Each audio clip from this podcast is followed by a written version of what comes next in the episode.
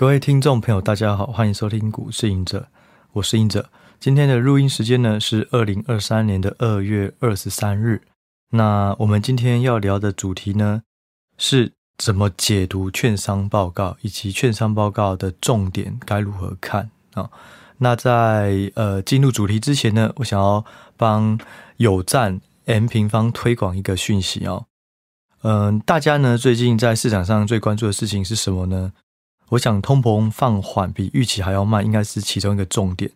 那全球也都在关注联准会的态度，目前预估暂停升息，应该是要延到六月之后。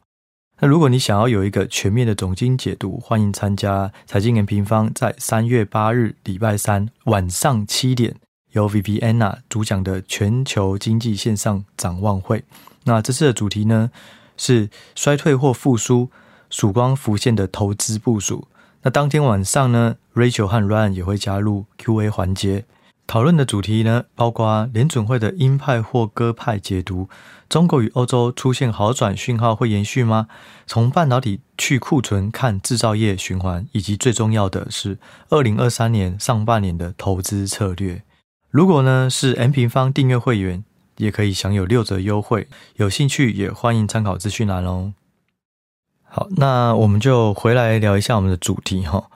因为其实，在不管是私讯或者是在 PPA 平台，我们都会提供券商报告目前的一些个股的或者产业的目标价、方向等等一些参考。那大家就会问说：“哎，奇怪，有些券商它调高了目标价很多，可是呢，它的平等还是维持在中立哦，也没有因为调升很多就变成买进，这样逻辑是不是有点怪？”所以我今天就，呃，特别花这一集跟大家聊一下哦，券商怎么写报告，或者券商的报告我们要怎么解读哦。首先呢，我先讲一下，就是所谓的券商报告就是研究报告啦，哦，主要以个股为主。那如果你有这个看盘软体啊，现在很多看盘软体你都可以直接点进去，就看到每一档个股它的相关研究报告哦。那研究报告呢，通常会有分五个等级哦，就不。不一定，就是我以台湾的话，有时候只有三个等级；外资的话，通外资报告通常会有五个等级。那三个等级通常就是买进、中立、卖出，那或者买进、持有、卖出哦，中立跟持有都有可能。那五个等级呢，它就会是这个 upper 呃是 buy 哦，最右边最强的就是 buy。那再来的话呢，就是 outperform 哦，或是 overweight 哦，就是你要加码啊。第一个直接叫做买进哦。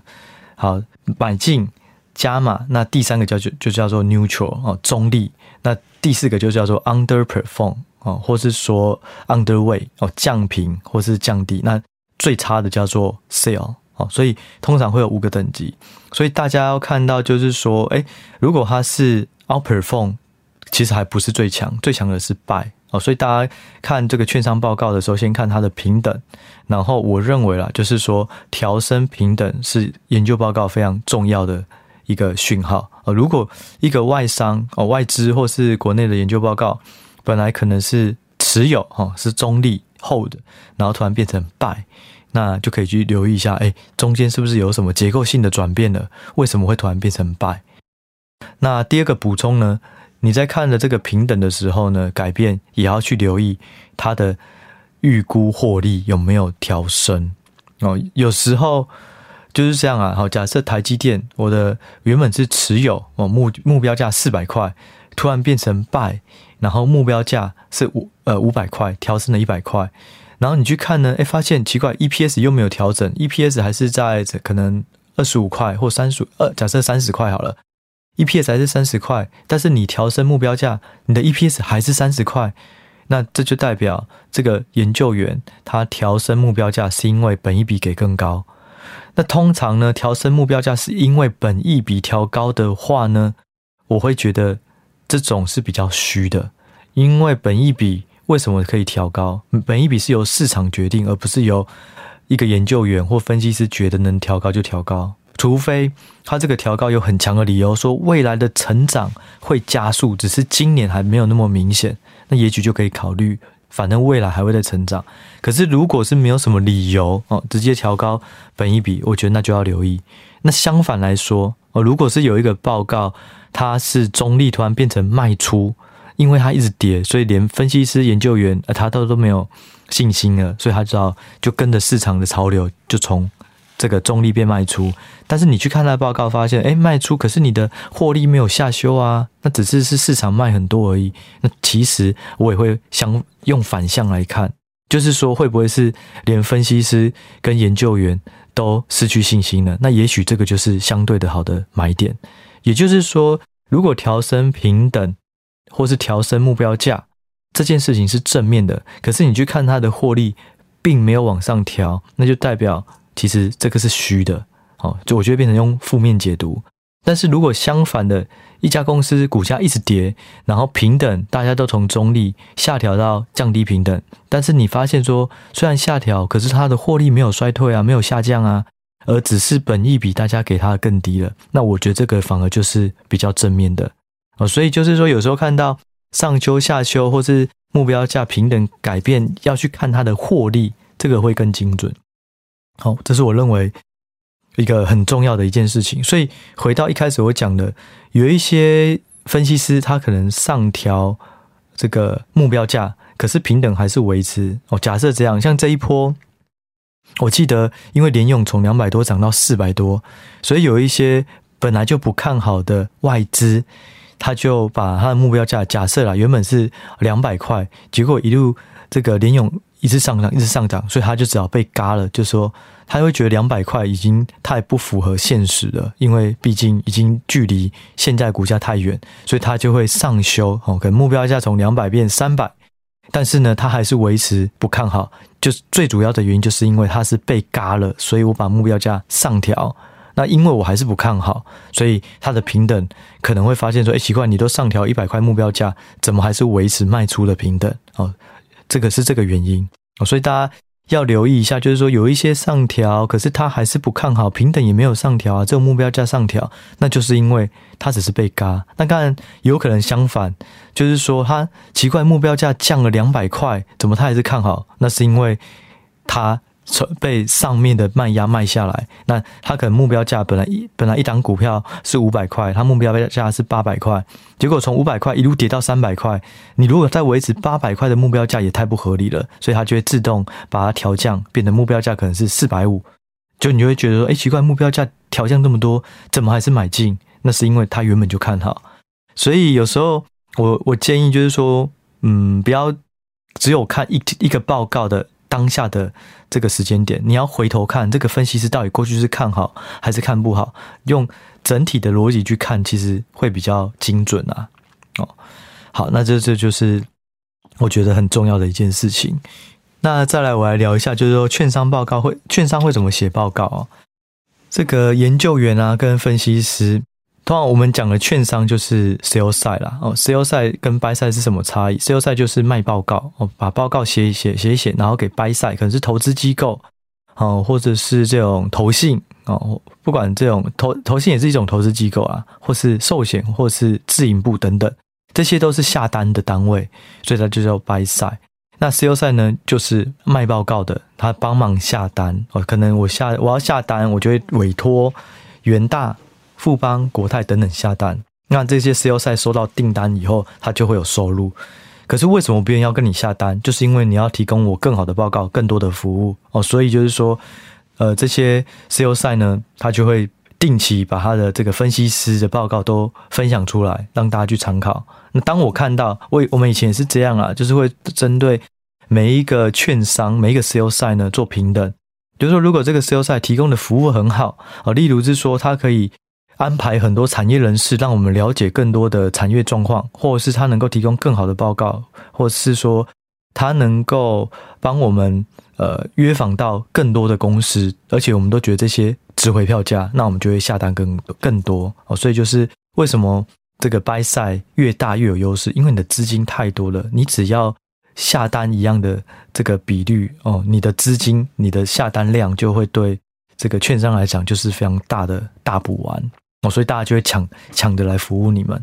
对。那我过去刚好工作的都是比较大的 buy side，所以就能够看到 buy side 所获得的资讯跟散户真的就是天差地远。而且就以我们过去的那个单位，基本上就是 buy side 的，嗯，金字塔的几乎都是头部了。也就是说，我能够获取到的资料，几乎可以说是国内行业里面前几多的人。很简单啦，就是说你部位越大，你能够获取的资料就越多，因为所有人都想要来从你这里得到你的下单、你的单量哦。好，所以嗯，简单来讲啊，就是不要觉得自己了解的很多，因为这市场上有一堆 sales 的分析师或是业务，他都拼命的为很多更及时、更精准、更完整的资讯给这个白赛的经纪经理人哦，所以我觉得，当你成为散户的时候，你一定要了解你的资讯肯定不是最新的，除非你是创办人的这个这个亲戚好，或是兄弟姐妹，要不然真的都要留意，不要只有听消息就去做投资。听消息可以，但是你要去这个确认这个消息是真是假，然后它可信度有多高哦。好，所以呢。好，这就是这个券商 sell side 哦。好，那我刚刚提到就是说，那券商会怎么写报告？通常啊，一个报告有分两种，一个叫 initial，就是初次报告。初次报告其实都蛮值得看的，它会对于一个公司它所在整个产业链的还有竞争状况做非常详尽的解释。那通常发了初次报告以后，下一次再写这家公司，它就不会是初次报告，就不会写那么完整了，它就会变成是更新的报告。这更新的报告呢，主要会有这个三个重点哦。第一个就是营运近况如何。通常一篇报告的第一点哦，就会写啊，第一季的财报怎样怎样，公司管理阶层表示怎样怎样哦之类的。这就是个这个营运更新这个重点。那通常一页报告也会有，就是做更新近况就结束了啊。但是通常比较再完整一点的这个报告呢，会第一个是更新的重点。那第二个呢，就是公司的基本概况哦，他会把基本概况放在后面，因为初次报告已经写过了，所以我更新报告我就放在第二 part，让如果想要了解这家公司的看更新营运重点看不懂，那你可以接着往下看公司简介。那第三个部分通常就是损益表，就是三表的预估，所以你就可以看到它的获利有没有上修啊什么的。好，所以让呃。分享给大家，就如果你要看更新报告，基本上最上面那部分，以及你快速跳到，就如果你对这家公司很熟，你就可以直接快速跳到损益表。最重要就是看它营收跟获利的成长性，那有没有上修？有上修就是利比较正面呐。哦，那如果下修就要小心。好，那还有就是有一个观念呐，就是说其实 sell side 的分析师啊，他要怎么去评估他的今年的绩效好坏？好。就是说，我们的如果有你是 buy side，你是基金经理人，这个绩效好坏很简单嘛，就是你的投资报酬率，你的投资组合里面赚了多少趴，在排名里面第几，这个都很容易。可是你是写报告的人，你要怎么去算你的绩效呢？其实就是看你推的准不准。我就是说啊，假设台积电大跌的时候，然后我都没有看好，等到底部出现，我马上发一个买进报告，结果后来一个月内涨了二十趴，那这个就赚在我的身上，好。所以呢，他们就是看你推的准不准，所以会把你发报告的时间、当下的那个价位做一个这个基准点哦，然后到你结算到要比较你的绩效的时候，就可以知道你的的推的准不准了。所以这会衍生一个什么状况？就是普遍的研究人、研究员或者分析师，研究员跟分析师是同一件事情啊。哦，我们分析师外资的话，你不会讲外资分析师。感觉比较高尚，然后你可能就说投顾研究员，那其实这都同样一件事情哦，就分析师跟研究员是一样的东西哦。好，所以呢，就是说，当你的时间点发报告很重要的时候，大家就会去催报告哦。就这个是我进入这业界，我才发现，哎，怎么会有这个现象？就是以为催股票是催股票，还有催报告，催报告就是去看那时间差。就像我刚刚讲的。台积电一直跌跌跌无可跌的时候，你发现它要反转了，你就赶快在最低的价位发一个买进报告。哦，所以呢，有时候你会发现，就是说奇怪，你就是已经超值了，为什么大家都没有人看好？是因为大家还在等机会。所以你当看到很多人有可能会在一个时间点大量的都在更新一家公司，就是因为研究员可能认为这个机会是相对低点的，所以我之后可以靠这档。推荐的标的赚到我的这个报酬率的绩效啊。那另外还有就是说啊，其实 sell side buy side 之间都是会互相交流，因为我们去拜访公司，其实也会遇到很多 sell side 的，然后有不同的这个，或是 buy side，大家大家都是一起的，所以你就可以知道，就是说，当会议结束以后，可能在搭车回公司之前会互相交流。哎，你听完觉得怎么样啊？我觉得公司怪怪的，他讲的好像蛮正面，可是问他又说不出所以然，然后他刚讲那个成长率也很模糊啊，我觉得。这个可能管理阶层太乐观哦之类的，我们都会都会聊。所以对于每一间公司，你就会大致上知道它的风格是，它是偏保守，它是偏乐观。但是重点是什么？重点是大家都会聊。所以有时候你看到一个时间点，突然三三篇五篇的研究报告一起看看好一家公司，其实你不要觉得哎，好像全部的人都看好了，是一个大利多。没有，只是大家一起参加那个会议，然后大家讨论完都觉得还不错。或是觉得不好，所以同时发，所以不要被发报告突然短时间内收到大量的买进报告，以为是很正面，有可能是不错，但是他最主要不要用量去考量，因为他们只是一起讨论完，参加那个会议结束以后发出来的哦，所以这个也要提醒大家，就是会有脆报告，然后基本上大家研究员呢，他本身也是会互相互相讨论啊。但是大家也不要觉得催报告是很不好行为或什么。其实催报告某个程度就是说，这个研究员他眼光准不准？就如果他催报告，他可以知道这个是底部而发报告，那我觉得这也是一种判断力啦。所以我觉得也不要觉得说，哎呀，原来你们都会有做做这件行为。可是有些人吹报告连催稿报都吹不好啊。所以我觉得对于市场的敏感度还是很重要啊。那再来就是说。下一个就是说，券商会不会联手金主啊？就有些人说，哎呀，都是金主啊、主力啊，或者是说媒体记者啊，都会先买，买完以后发报告，然后再请研究员再推一下。嗯，我不能说这件事没有，但是它不是普遍存在哦，因为这个攸关于你的整个职涯哦。当然啦，我们过去在业界是有一些人被贴过标签，我觉得啊，他他的报告每次我都看不出所以然，然后他就突然拉上一个买进，然后获利也上修，结果内容我都看不出来他上修在哪，这个也会有哦，但是不普遍哦，所以看报告的时候大家要小心哦，就是说你一定要留意报告内容的逻辑性。哦，先去看它是买进卖出平等有没有调升，那么或 EPS 怎么调？当这些都看完了，再去看内容，是不是真的是在反映基本面的改变？哦，这样的话报告会比较值得看。好，那再来就是说，我们该怎么看？透过这个券商报告去筛选，因为报告这么多，要怎么看？我提供一个小技巧啊，哦，就是我自己也会这样做啦，就是说，通常报告发的时候啊。Sell side 研究员绝对不是第一波知道的，第一波知道的不是管理阶层哦。假设一个公司的基本面好转，好，先知道的绝对是管理阶层，或者他的产业上游、下游客户，他可以知道他的订单增加哦，他知道他变好了。第二波通常都是大 buy side，尤其是大股东哦。有一些有一些公司，它的前几大股东就是大 buy side 哦，例如退休基金啊，例如寿险啊，所以他们因为是大股东，他就可以更优先的去。更新公司的产业状况哦，所以他可能的了解到的消息会比较快。那接着呢，才是研究员哦，就是 sell side 研究员。那再接着呢，就是投顾老师了。所以它是有层次性的。那接投顾老师完就是散户哦，所以当散户买的时候，可能前面几个知道的，他发现哎，这个好像反应过度了，根本没有好这么多，就是好一些，没想到被过度解读，他可能就卖了。所以散户往往会接最后一棒，所以要非常小心，不要。跟着这种炒上去的就赶快去追，觉得这个听到消息很正面。其实它前你要看它前面涨多少了，前面都已经涨了五成了，你才听到这消息，前面就在反映这个东西了。好，有时候常常是这样。好，所以就是说，呃，当我们知道这个报告发表出来的时候，好，假设买进，不要先急着买。呃，假设我刚刚讲啊，好，台积电三百五十块，它涨到四百块了，就把它。